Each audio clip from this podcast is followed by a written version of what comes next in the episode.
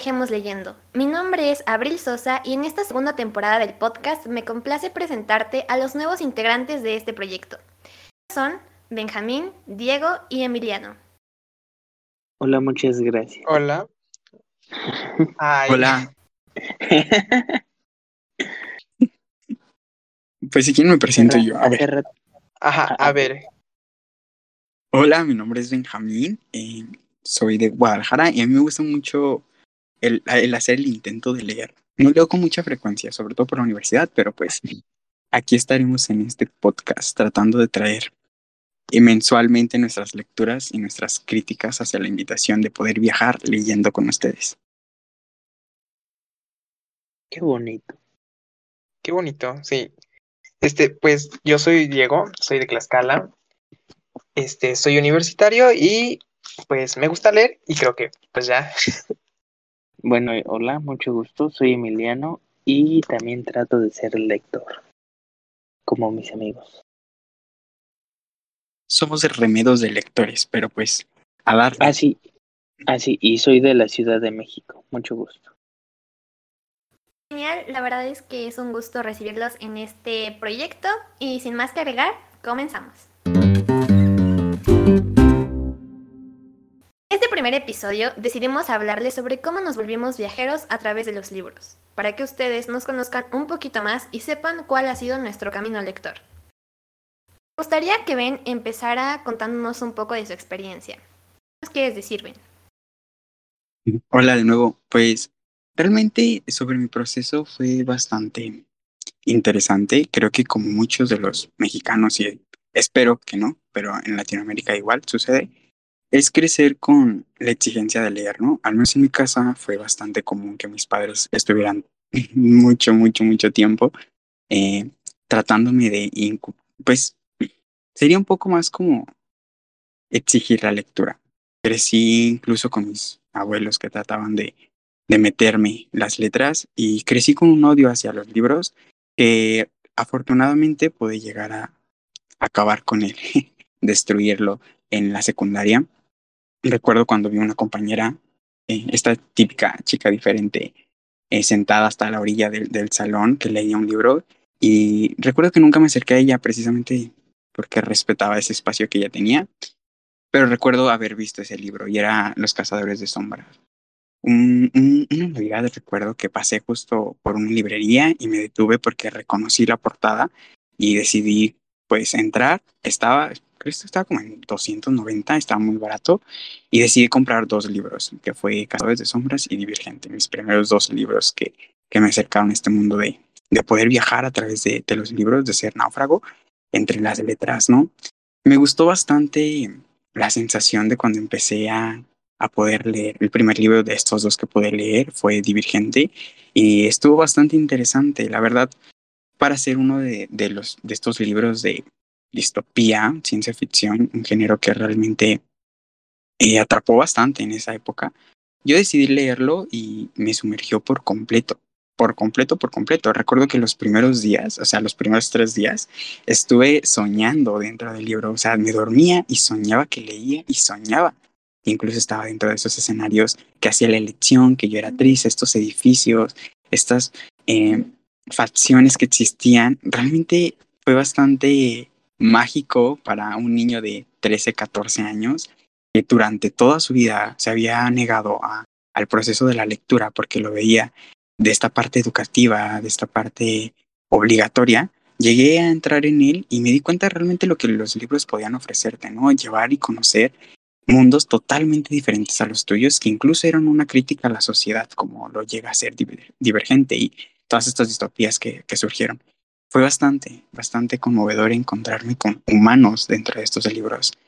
Humanos muy diferentes a, a mí, pero que aún así teníamos rasgos tan cercanos que, realmente me vinculé con ellos.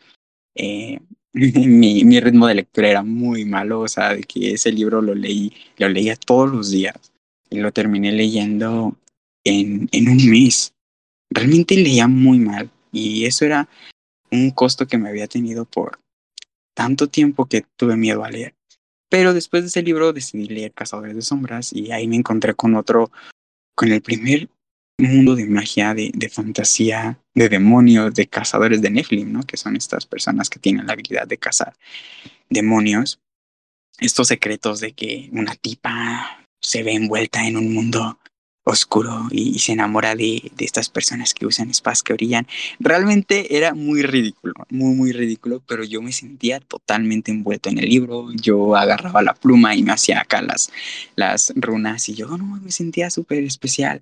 Entré incluso en este contexto de, de, esta compañera, después llegó otra que también le gustaba leer, nos prestamos los libros, no sé en qué punto llegó a suceder, pero ya había terminado los seis libros, había empezado a comprar los otros tres, me vi envuelto en un mundo y, afortunadamente fue este mundo que, que, fue una saga y después esta trilogía, eh, que me abrazó tanto que me di cuenta que con la lectura, con las palabras, con las letras, con realmente estos mundos que llega a crear la autora, que en este caso fue Cassandra Clare, realmente logramos hacer una empatía y, y, estaba viviendo una época un poco difícil. En, en, ese entonces no tenía yo el acceso a Internet que tengo hoy en día y todo esto. Entonces realmente lo único que tenía era llegar a mi casa, abrir el libro, sentarme y encontrarme con estos mundos que realmente eran increíbles y que me encantaban visitar. Pero bueno, ya, ya hablé bastante, ahora pues que, que Diego hable porque al parecer no sabe. A ver, Diego, por favor, concédenos ¿Cómo que un poco no sé?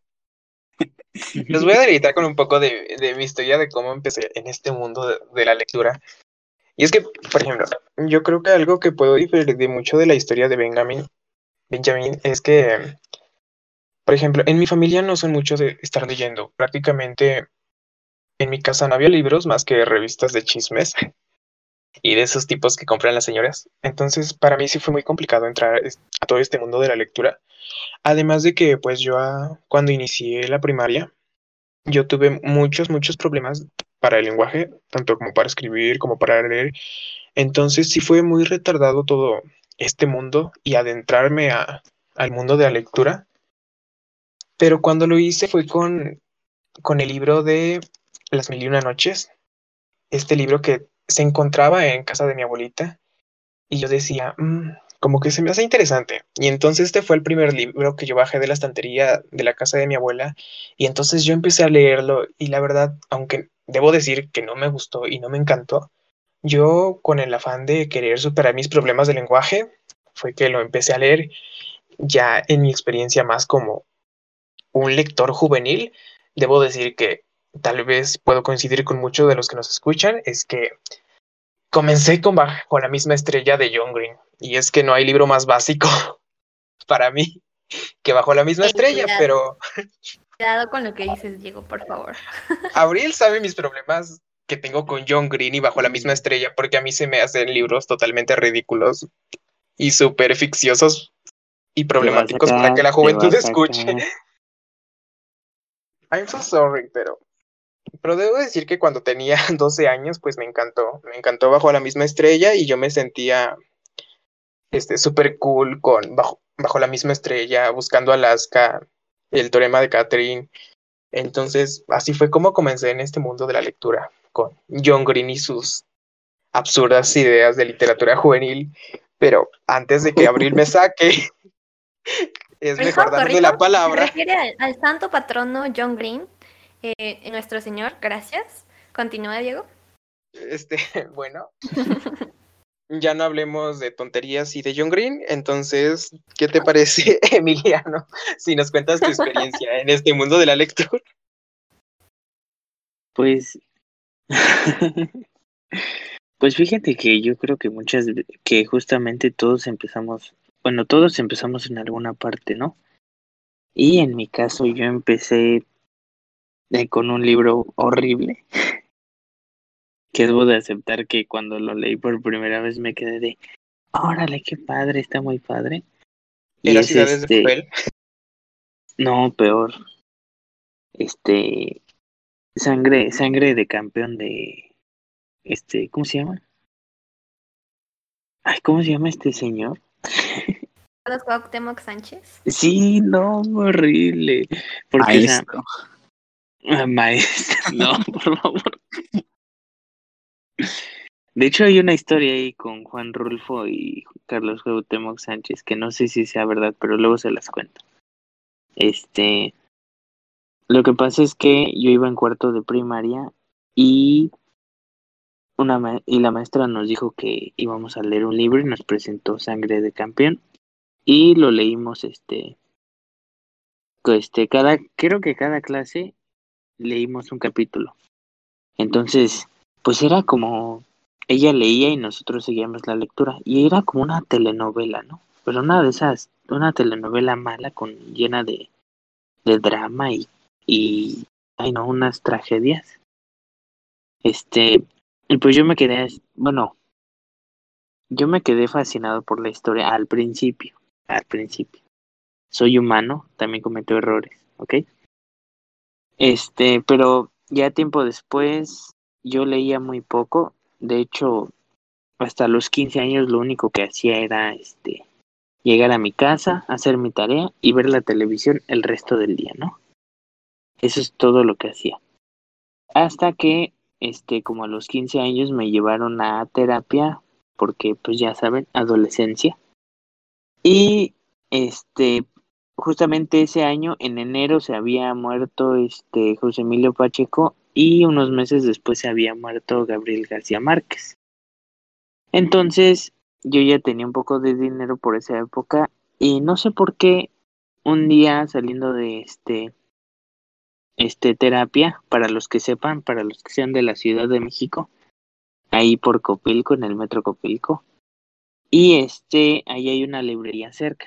Entonces pasé, pregunté por libros de ese escritor, que algunos le dicen Gabo. Este, y pregunté por libros de él y me vendieron tres. Y desde allí, este, me vendieron el coronel no tiene quien le escriba, Crónicas de una muerte anunciada y Cien años de soledad. Y comencé a leer esos libros en vez de ver televisión. No estoy diciendo que la gente que no ve televisión es, es inteligente, porque no es cierto. Bueno, no es muy complicado. Pero este, el, ese acto de leer y de tener tiempo, digamos, ese acto tan individual que es leer me ayudó mucho. Y este con el tiempo pues lo he ido este practicando más. Y yo creo que sí te sí te trae muchos beneficios el estar tú solo con una historia enfrente de ti. Y este y pues crear ideas o leer ideas que tú no conoces. Entonces este esa fue mi experiencia, la primera experiencia con los libros y es un camino que nunca, que nunca se acaba, lo cual pues, de alguna forma es bueno. Pues la verdad es que debo decir que me sorprenden bastante sus historias, en mayor o menor medida, pero estoy muy impresionada. Nunca me hubiera imaginado que el libro que te volvió lector, Emiliano, fuera uno de Carlos Cuauhtémoc. Pero bueno. Mm, bueno, no, no, no. Yo diría que fue el de Gabriel García Márquez, pero digamos, experiencias con los libros, no, porque de hecho yo diría que tal vez todos nosotros, este, bueno, nuestra primera este, experiencia con la lectura fue con los libros de la SEP.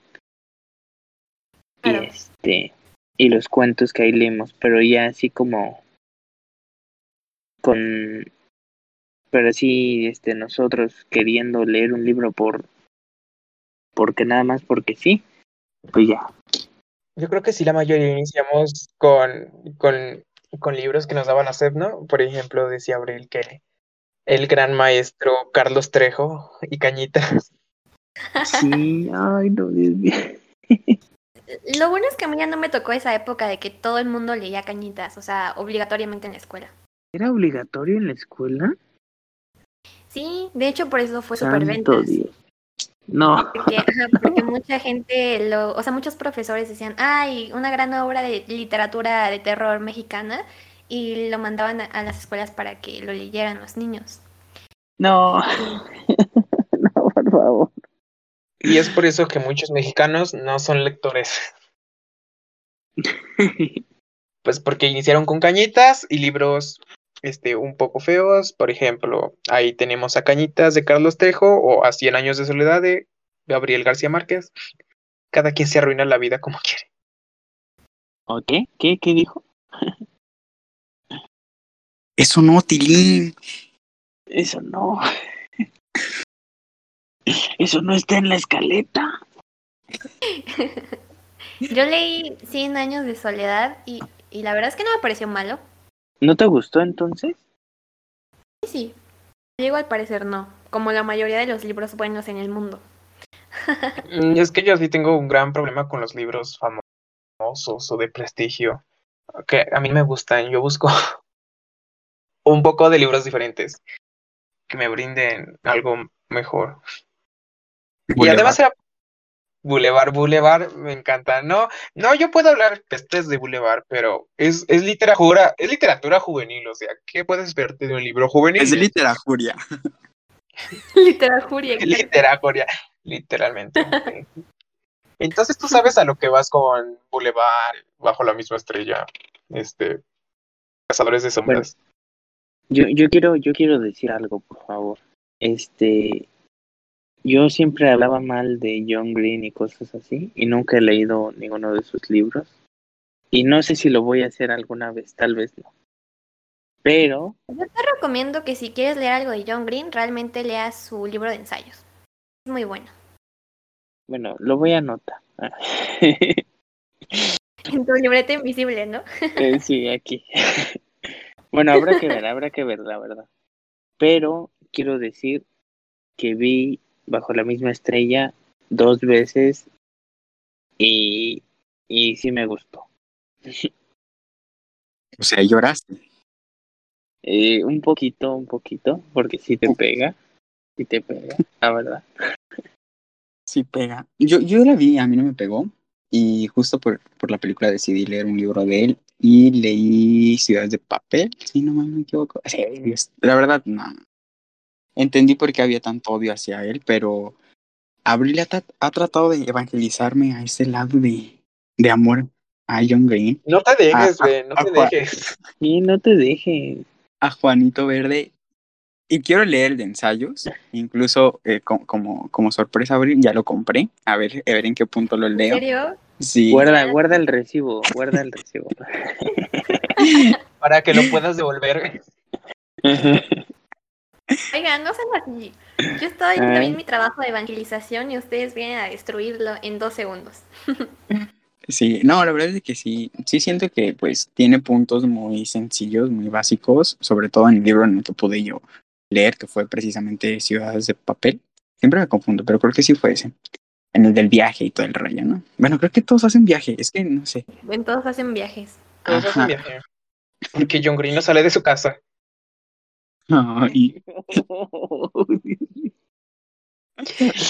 uh, eso dolió, eso dolió. Próxima noticia, John Green denuncia un podcast. Espero que John Green nunca escuche esto, ¿eh? Porque si no... Vetados, ¿no? Nada, pero sí, sí, realmente entiendo el porqué. También leía a, Carlos Cuauhtémoc Sánchez, fue uno de mis grandes acercamientos con Juventud en Éxtasis. No, hombre, yo sentí que entendía la juventud a la, a la perfección con esos libros. Le que decía, no, no, y los dos, el uno y el dos. La juventud. Yo tengo que confesarles algo. Yo también leí a Carlos Cuauhtémoc Sánchez muchas veces. Incluso leí su trilogía. Porque, o sea, es que la trilogía está interesante, la de Los ojos de mi princesa. Pero realmente, ya cuando la terminas es como que sientes que desperdiciaste todo tu tiempo. No sé si la han leído. Es que, si les digo por qué se siente eso como un gran spoiler. Pero sí, no, no vale la pena. No lo hagan, niños. No desperdicien su tiempo así. Educa a los jóvenes, porque nosotros ya nos arruinamos la vida con estos libros, pero para eso estamos aquí. No, y es que aparte siento que son súper aleccionadores y extremistas. No sé. Bueno, una de las cosas que menos me gustó es que toda la historia transcurre la de Los ojos de mi princesa, para que al final termine en que la respuesta es volverte cristiano. Y así como de que, oh, así, gracias, pero no gracias. Están cargados de, de religión. Y creo que todos sabemos que el cristianismo... La solución es buscar buena literatura. Así es. Bravo, bravo. Y es que creo que la mayoría, creo que la mayoría iniciamos con estos libros, ¿no? En la juventud, tipo, este, Sheshil, Los ojos de mi princesa, Juventud en Estaxis, este, todo, todos los libros de John Green. También por ahí se podría encontrar, este, Divergente, Los Juegos del Hambre, Crepúsculo, todos estos libros base para la juventud. También ah, las ventajas de ser invisible. Entonces ya cuando creces y vuelves a leer los libros, creo que te queda un mal sabor de boca y dices, qué tonto estaba, que me identificaba con esto. Ah, no, iba a decir que algunos de los que mencionó Diego, yo creo que sí son buenos libros, muy pocos. Eh, principalmente la trilogía de los Juegos del Hambre, siento que sí es realmente...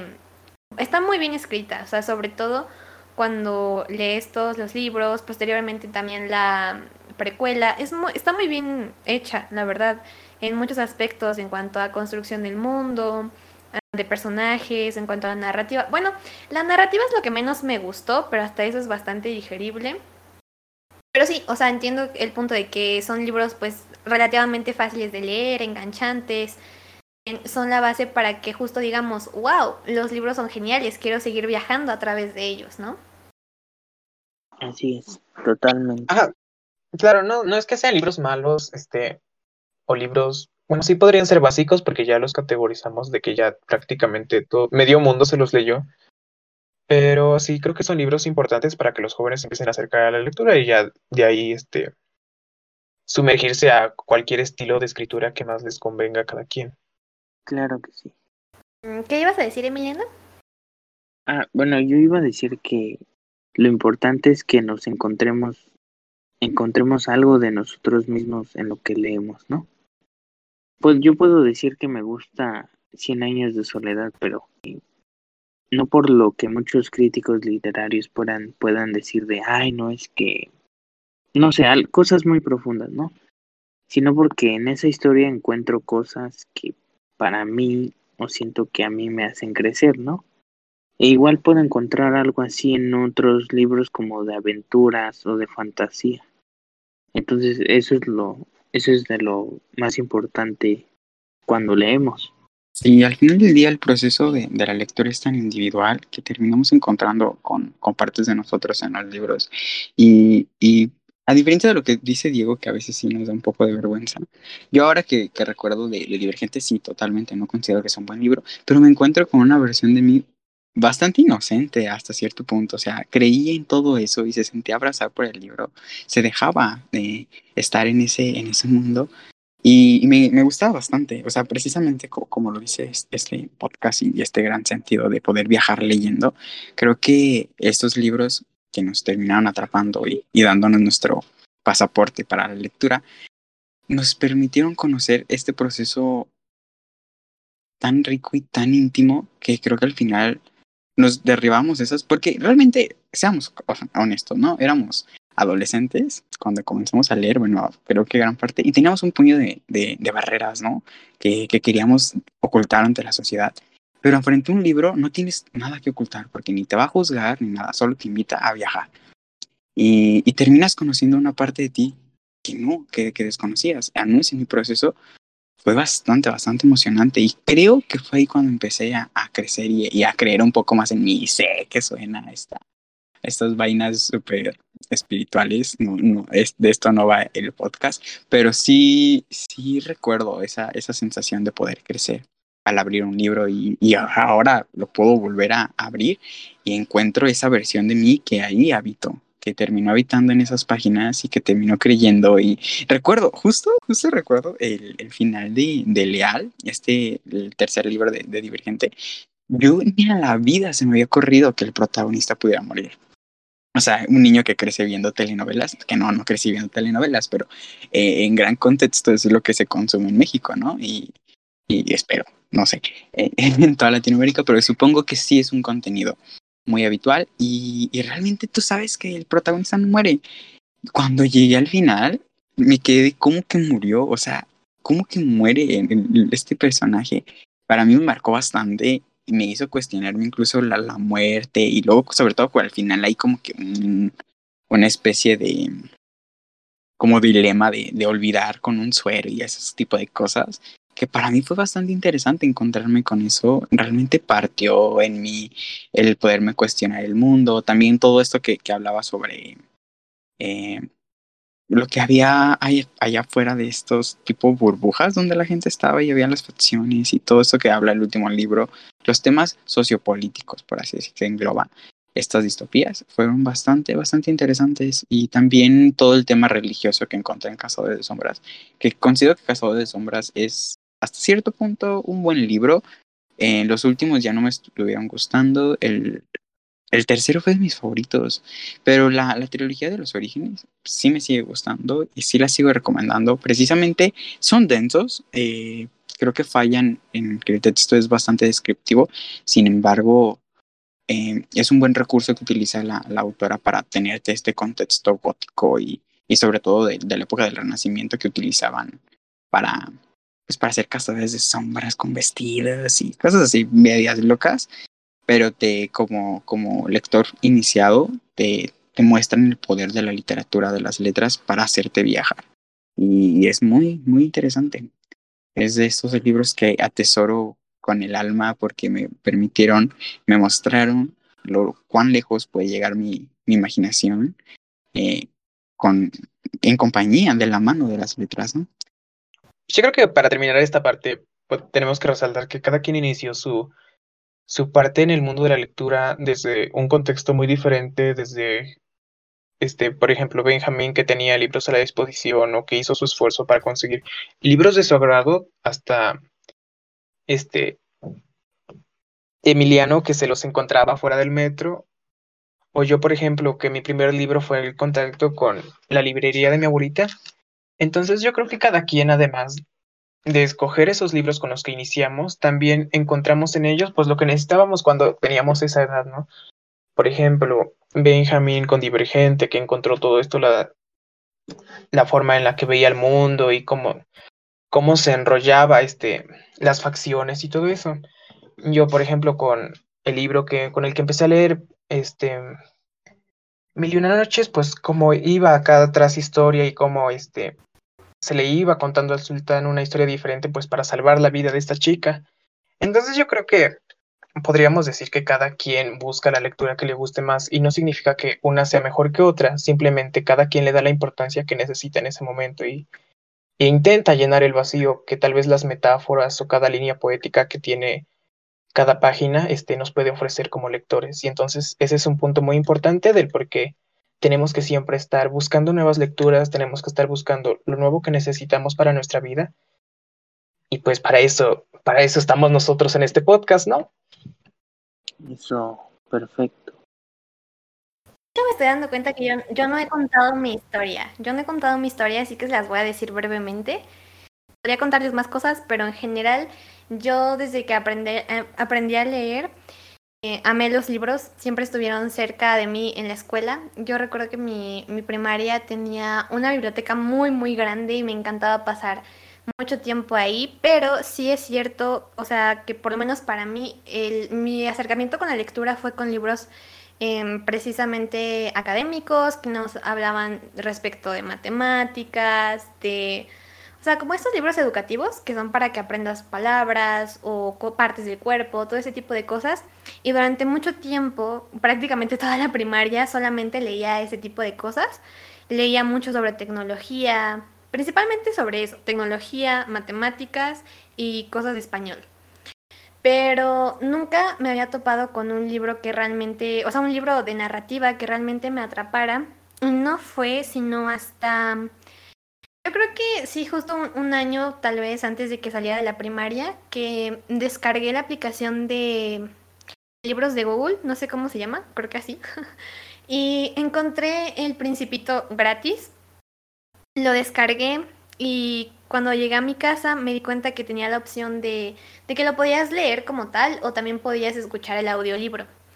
Entonces yo recuerdo que un día eh, dije, bueno, ok, ya, mm, lo voy a escuchar y me cautivó muchísimo porque estaba ambientado bien padre, tenía una voz para cada personaje y sonidos de fondo, todo eso. De hecho, creo que cuento mejor la historia en el primer episodio de la primera temporada, Pero básicamente ese fue mi primer acercamiento y después traté de leer otro tipo de libros, pero creo que estaba eligiendo libros muy densos. Recuerdo que traté de leer, este, por ejemplo, el, más denso que traté de leer fue el, el Quijote de la Mancha. Obviamente no lo terminé, también traté de leer otros clásicos, pero pues no, o sea, simplemente sentía que no eran lo suficientemente interesantes como para terminarlos, hasta que unos años más tarde, cuando iba más o menos en segundo de secundaria, descubrí Wattpad y me volví un poco adicta a los libros de ahí. Ahí encontré muy buenas cosas, muy malas también, eh, pero siempre eran muy enganchantes y muy interesantes todas las lecturas. Y creo que ese fue mi primer acercamiento con libros, digamos, de narrativa. O sea, realmente fue con Wattpad que yo leí compulsivamente eh, por primera vez en mi vida. O sea, que llegué a desvelarme por terminar una historia.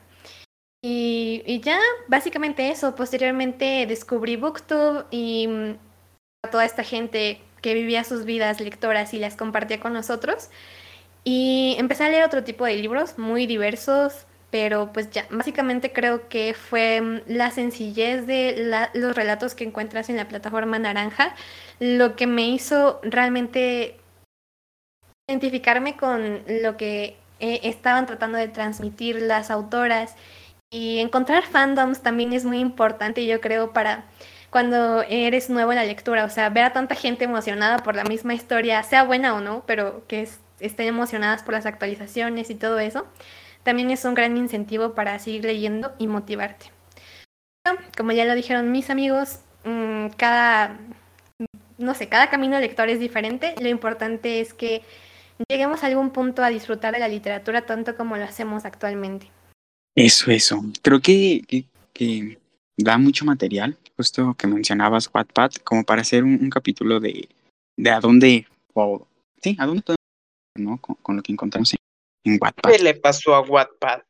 ¿Qué le pasó a Wattpad? ¿Dónde uno se puede perder?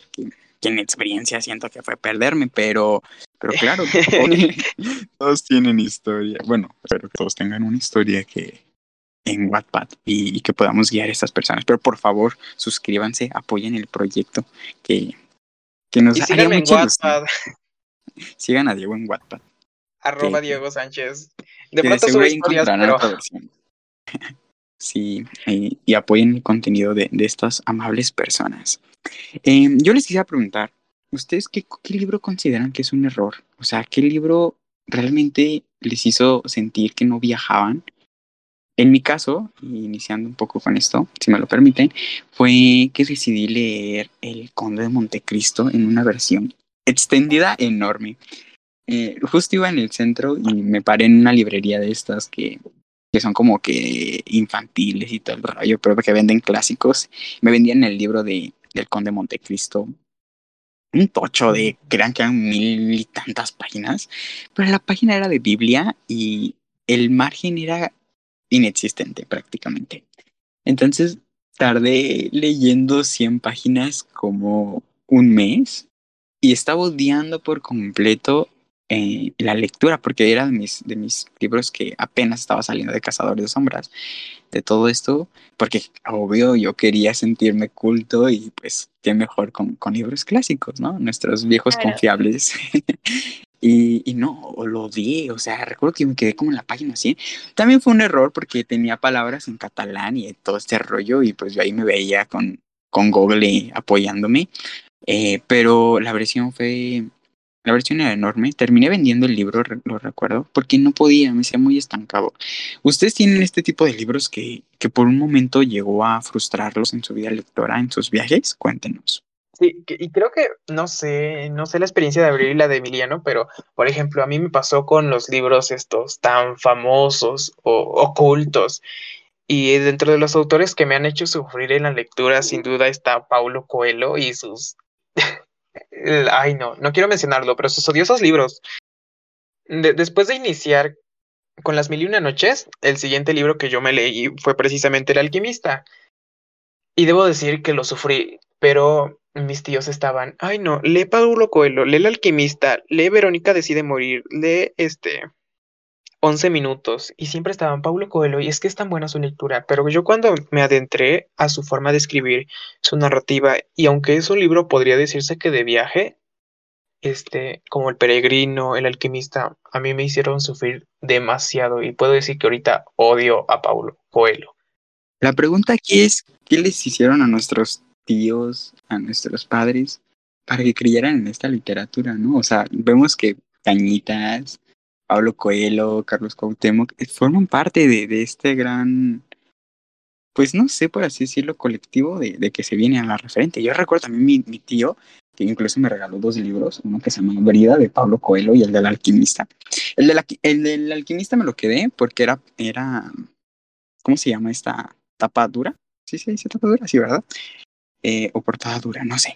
Bueno, en fin, ahora lo utilizo para sostener mi mesa y no se derrumben mis otros libros, pero realmente recuerdo que había una gran exigencia en leer Paulo Coelho y, todos lo amaban, en, al menos las personas adultas con traumas, y, te daba como que esa vibra. Yo traté de leerlo y tampoco pude pasar de las dos páginas. Y no sé, no, no digo que sea malo, no lo he leído eh, y no, no, quiero entrar en, juzgarlo, pero sé que es, son muy exigentes nuestros familiares. Juzgamos a Paulo Coelho.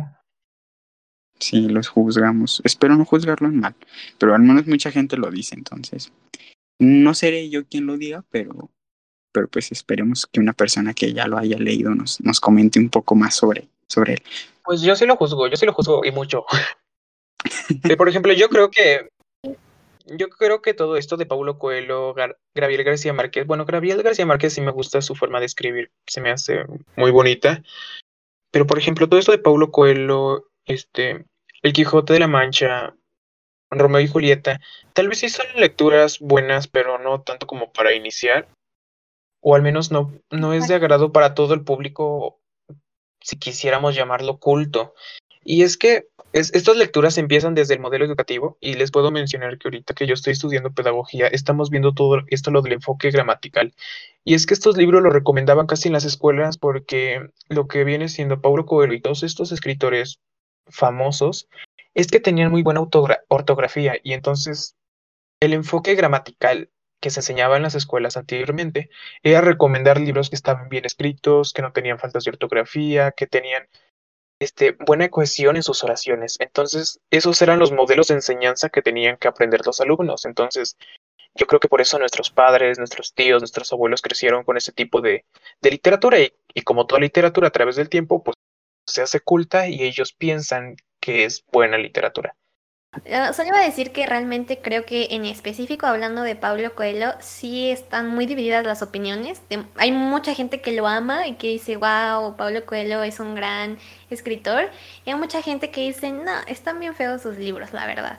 Yo no sé este, en qué parte del, del o sea, de esta conversación voy a estar yo porque no lo he leído pero eh, me aventé un resumen de 30 minutos eh, que hablaban básicamente de todo lo que pasa en El Alquimista y siento que sí, no sería algo que me gustaría. Bueno, eh, yo sí leí El Alquimista cuando iba en, mi primer año de la preparatoria y con seguridad puedo decirles que él está más cerca de Carlos Cuauhtémoc Sánchez que de cualquier otra cosa, la verdad. ¿Por qué? Porque el libro de verdad no te dice nada. Comienza, bueno, para los que no lo hayan leído, bueno, la verdad no me acuerdo, pero según yo se trata de que un pastor decide emprender un viaje porque tuvo un sueño en donde se imaginaba en cerca de las pirámides de Egipto, ¿no? Y pues este a través de este conforme este avanza en su viaje va aprendiendo cosas y bueno, llega al final y la verdad es que el final llega a ser muy predecible. Pero igual no te dice nada. Este, a comparación, por ejemplo, Gabriel García Márquez no solo, bueno, en mi opinión no solo es la forma en la que en la que te cuenta una historia, sino también este la historia en sí te enseña varias partes de ti, por ejemplo, en El coronel no tiene quien le escriba, yo sentí mucha empatía por el, por el viejito cuando lo leí, por el coronel. no porque yo este haya tenido, no porque yo sea un viejo, porque haya tenga un hijo al que mataron, sino porque viven cosas o viven este situaciones en las que tú también te puedes ver este envuelto en ese momento, pero de otra forma. Entonces, para mí, Pablo Coelho, la verdad, no es bueno. No he leído otros de sus libros, solo he leído El alquimista, pero bueno, al menos puedo decir que El alquimista no es un buen libro. Wow, me, me sorprende que lo, que lo hayas leído. Justo estábamos pensando, yo pensé que, que no, no, lo habían leído ustedes, pero, pero qué chido que, si nos puedas compartir un poco de la experiencia del, de lo que hay una vez leyéndolo. Y sí, había, había escuchado igual que a veces es muy predecible, igual que repite estas típicas estructuras o en, en sus narrativas, es muy común, pero se me, hizo, se me hizo muy interesante. Y justo les quería preguntar, ¿ustedes han leído o se han encontrado un libro que donde se, se hayan ahogado? Donde encontraron unos sentimientos que realmente no esperaban encontrar y no pudieran salir de él? Uf, totalmente, totalmente. Sí, bueno, yo. O sea, estamos hablando de libros que nos hicieron chillar así bien cañón. Pues sí, pudiera ser, o que se, se hayan encontrado mundos o, perspectivas o ideas que jamás pensaron que un libro los iba a llevar. Así como, como entrada a sus viajes, que dijeron, no manches, o sea, jamás pensé en un libro encontrarme algo tan real, algo tan cercano a mí, puede ser sí que te destrozaron el corazón y, lloraras, pero, pero algo así, algo que te atrape, que te, que te envuelva en estos mundos en donde viajes.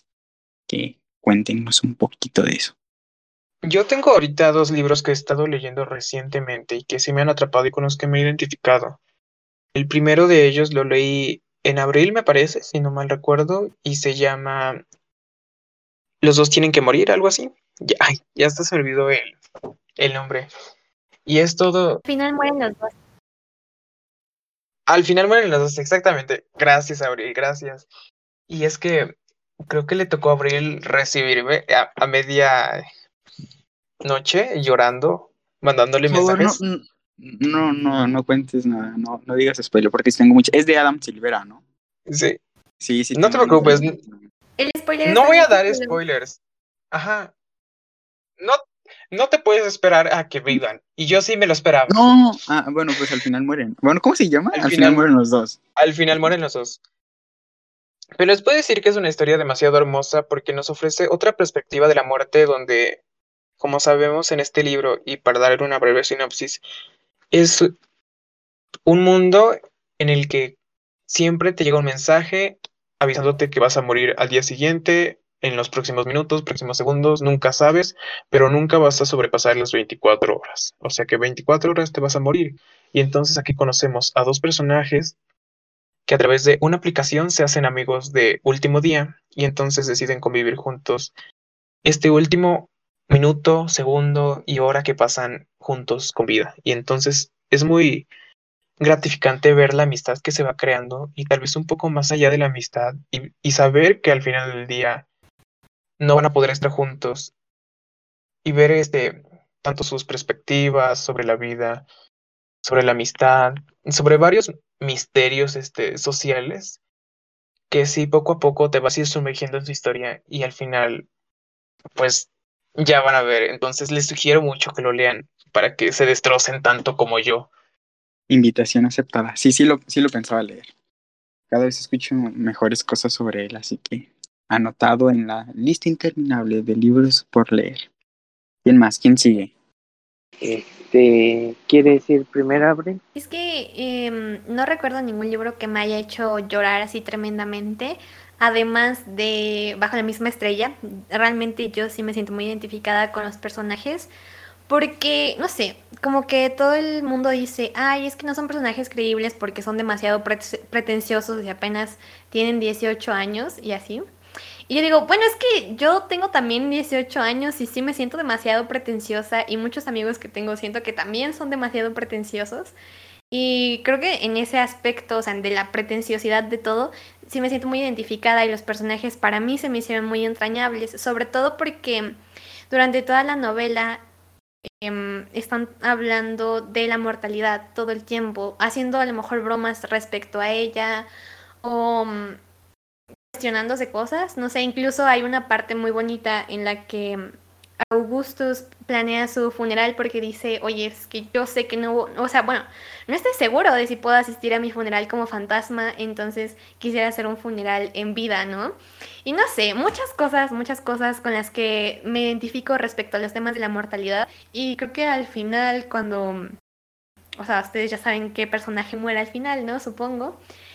Eh, sí fue inesperado para mí un poco porque justo yo quería que la historia terminara en una parte bonita, ¿no? Una parte en la que todo fuera rosas y mariposas y no lo hizo y, lloré muchísimo la primera vez que, vi esta historia, que fue a través de la adaptación cinematográfica y después las cuatro veces que leí el libro también lloré a pesar de que ya sabía lo que, lo que iba a pasar, sobre todo porque justo em, creo que el, el tinte que yo encuentro en en Hazel Grace es muy nihilista. Ella dice, ¿sabes qué? Estamos en este mundo y al final todo lo que hayamos hecho como especie, como personas, no habrá importado porque si no, o sea, aunque sobrevivamos como especie humana, eh, la Tierra no va a sobrevivir e incluso si sobrevive, la galaxia no va a sobrevivir, o sea, todo está destinado al caos, ¿no?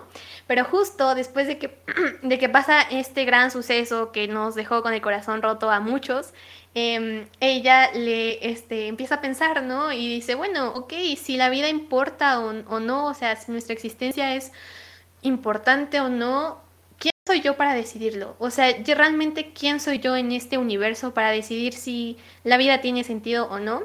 Y creo que esa parte en específico fue la que me destrozó mm, y, ya, es, es lo único que recuerdo. Pero sí, se me hizo muy fuerte eso, o sea, decir, importa qué tanto yo pueda filosofar respecto a la vida o no, al final de cuentas no tengo ningún poder de decidir. Bueno, este, para mí, este, leer un libro se compone, este, de la historia de la que estamos leyendo, pero también de la situación y el momento exacto en el que comenzamos a leerlo. Por ejemplo, yo este uno de los escritores que me gusta muchísimo es José Emilio Pacheco y de hecho Abril ya lo sabe. y este y uno de los creo que el, el libro que él ha escrito y que más me ha gustado es uno que se llama El principio del placer. Pero ha sido porque bueno, desde hace varios años este yo ya no vivo en la Ciudad de México, pero este después de mucho tiempo decidí ir a visitar y esa misma semana en la que estaba de visita, este, me hicieron una cirugía para, bueno, me sacaron las muelas del juicio, ¿no? Entonces estuve una semana sin acostado en una cama, pues sin poder hacer nada. Y justamente unos días antes de mi cirugía, este, me compré el libro del principio del placer.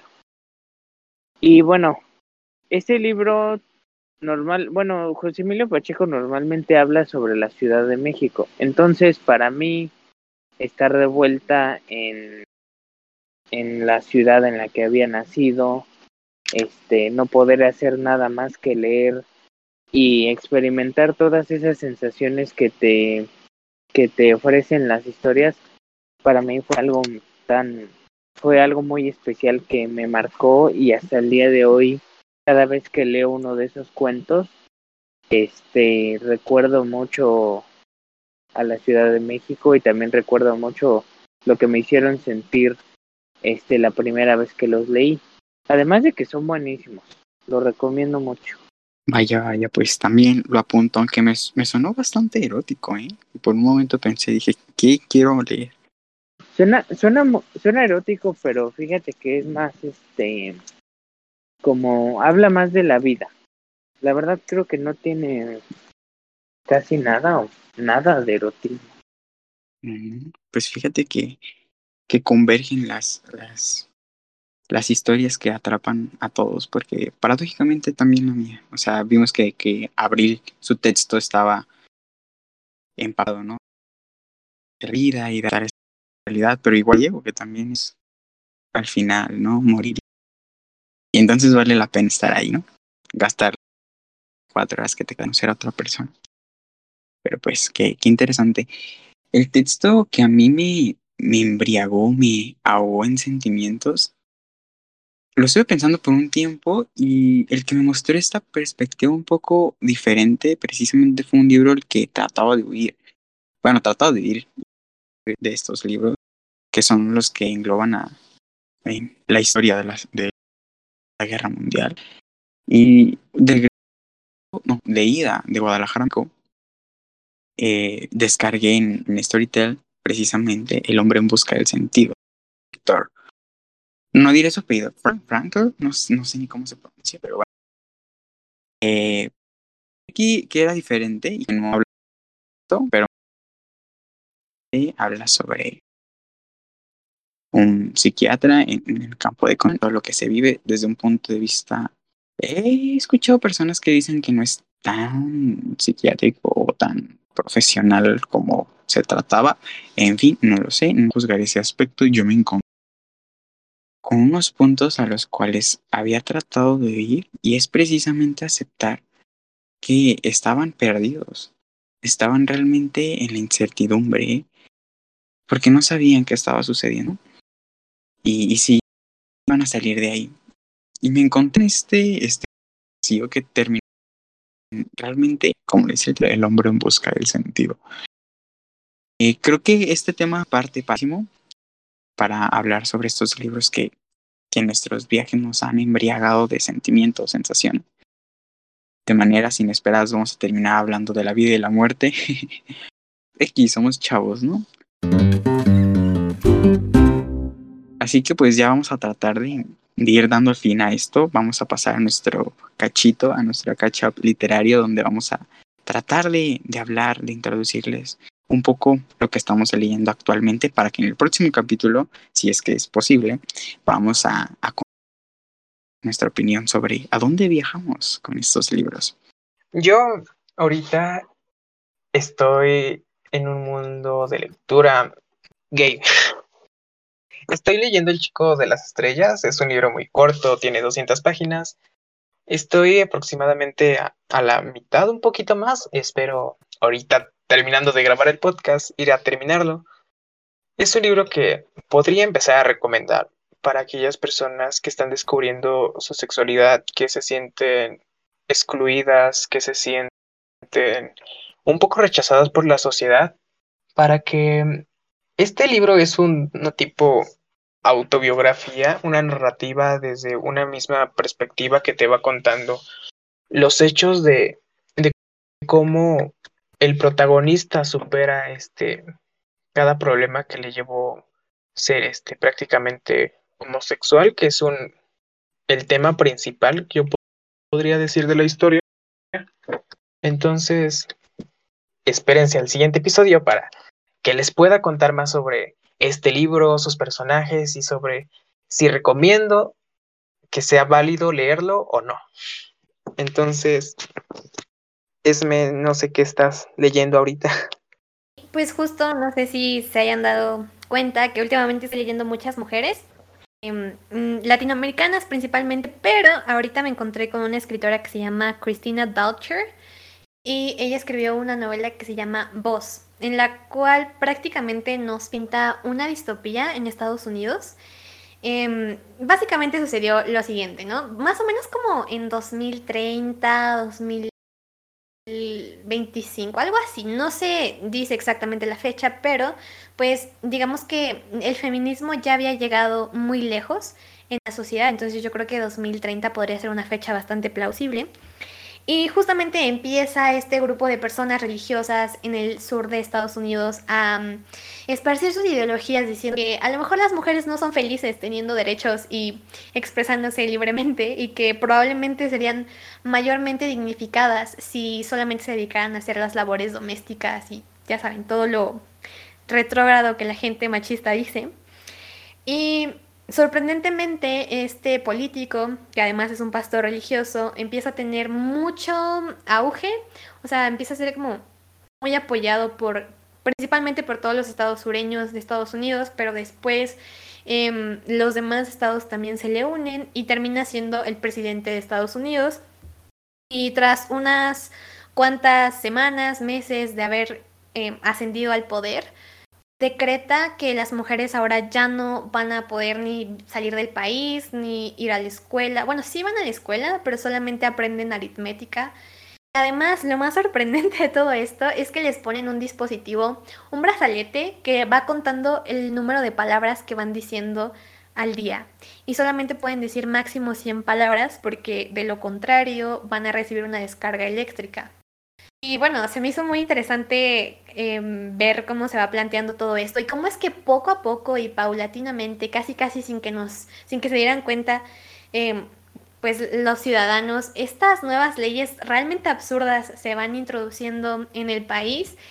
Y en este contexto conocemos a una doctora que es neurolingüista y nos cuenta cómo es su día a día, básicamente. Nos dice ha sido difícil para ella mm, pasar de ser una científica muy reconocida a ser solamente una mujer que lava y plancha y ni siquiera puede mm, platicar bien con sus hijos o leer o hacer otra cosa más que no sea labores domésticas, ¿no?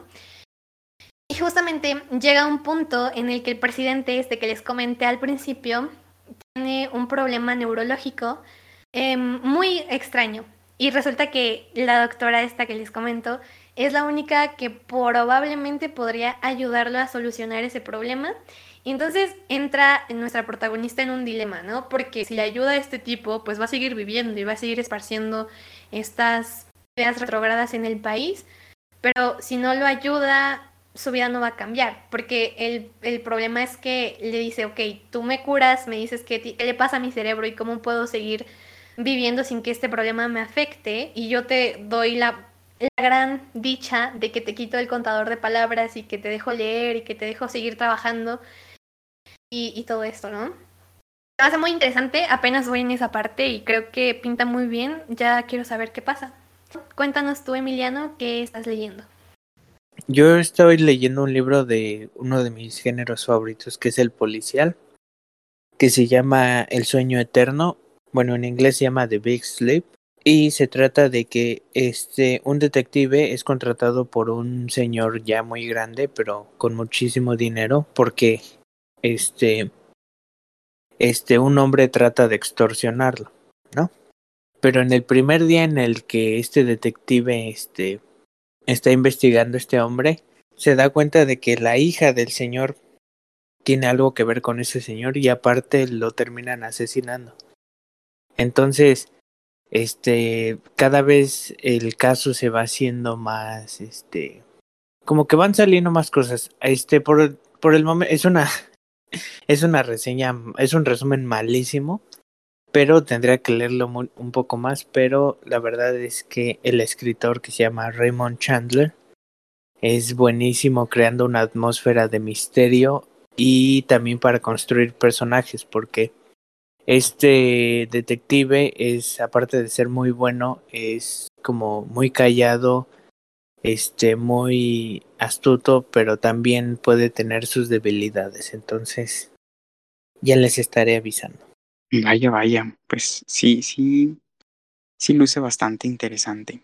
Y la verdad es de que... Bastante prometedor. Sí, estos géneros hipnóticos, ¿no? Bueno, yo los considero así porque he leído un poco de Agatha Christie que realmente te atrapan, quieres saber qué, está sucediendo, qué sucedió. Está bastante interesante, pues a esperarnos al próximo capítulo para que este Emiliano nos cuente qué tal con este libro. A ver si logra concluirlo y nos trae algo un poco más hondado en todo esto. O si no, pues también, ¿verdad? Como que nos explique un poco de todo.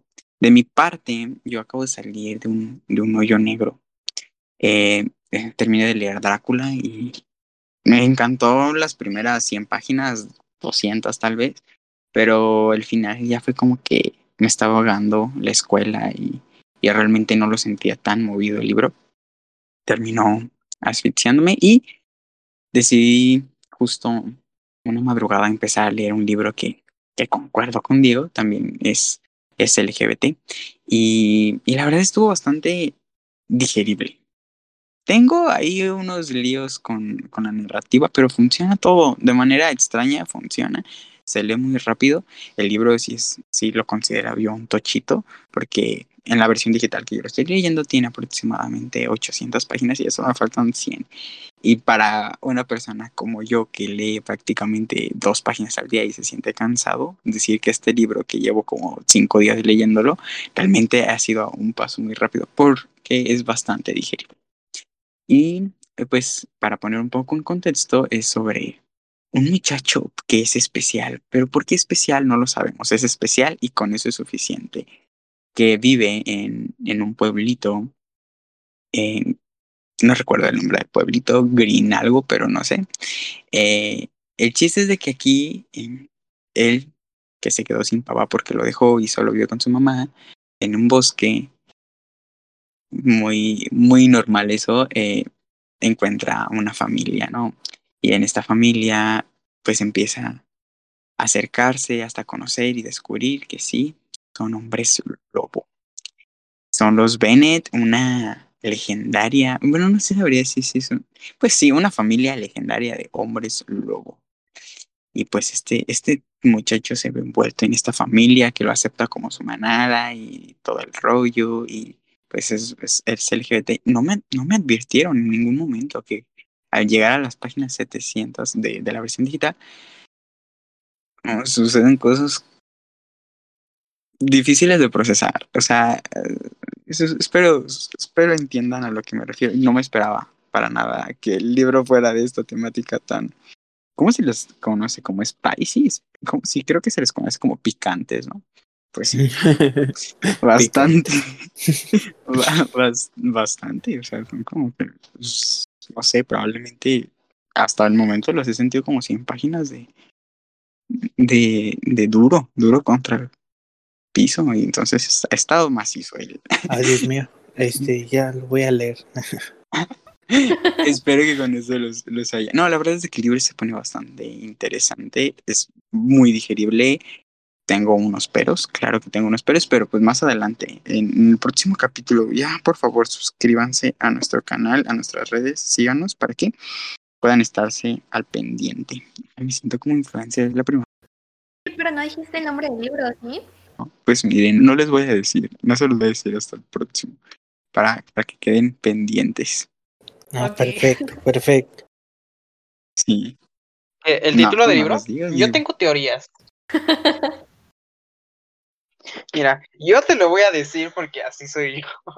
¿Qué libro crees que estoy leyendo? Es, es muy común, ha sonado muchísimo. Yo lo leí precisamente por, por TikTok. Ah. No sé. Yo yo tengo una serie de libros LGBT que tenía planeado leer para el mes precisamente, para entrar en temática. Y dentro de esos libros estaba La canción del lobo, algo así me parece. Te equivocaste. Es que... Ay, no, espera. Es que tiene que ver algo con voz. Pero mira, yo para el siguiente episodio te lo traigo el título. Sí, sí, sí, sí. Porque sí, sí, sí, sí me suena a, sí, a una sinopsis de un libro que tengo. Canción del lobo de AJ Clone. Sí, es ese. Canción de la, la verdad es que está muy digerible. Sí, sí lo recomiendo, sobre ah, todo para la gente que, que quiere leer algo no tan exigente o algo que puedan. Es que no lo sé, pero para mí fue muy, muy, muy, muy, muy ágil poderme mover en esos libros y yo sinceramente los abrazo porque leer es algo muy interesante, muy calmante en mi vida y encontrarme con un libro que me facilite este proceso es muy chido y pues este libro es así, por si alguien más lo quiere leer y contarnos en el siguiente capítulo en los comentarios. Es que yo ya me siento todo un influencer aquí. Pues adelante. Nosotros somos influencers, chicos. Entonces, esténse atentos de nuestro próximo episodio para que sepan bien a profundidad sobre los libros que estamos leyendo, sobre la sinopsis y sobre una pequeña reseña de, de lo que hoy tocamos en este cast up literario. Así es. Ah. Te platico que estaremos teniendo nuevos episodios todos los primeros, 11 y 21 de cada mes. Nos puedes seguir en Facebook como Viajemos Leyendo. Ahí estaré subiendo memes y curiosidades relacionadas con los episodios del podcast. También estamos en Instagram como arroba Viajemos Leyendo. A mí me encuentras como arroba Abril de Sousa. A mí como el, el arroba el elefante rojo. Yo estoy feliz y me pueden encontrar como arroba ba.aai. Bye. ¿Qué fue eso? Y a mí me puedes seguir en Instagram como Diego-Zamora-Sánchez- El mejor nombre de todos. Esto ha sido todo por hoy. Te esperamos en el próximo destino de Viajemos Leyendo. Muchísimas gracias por escucharnos y hasta la próxima. Adiós. Vuelvan pronto.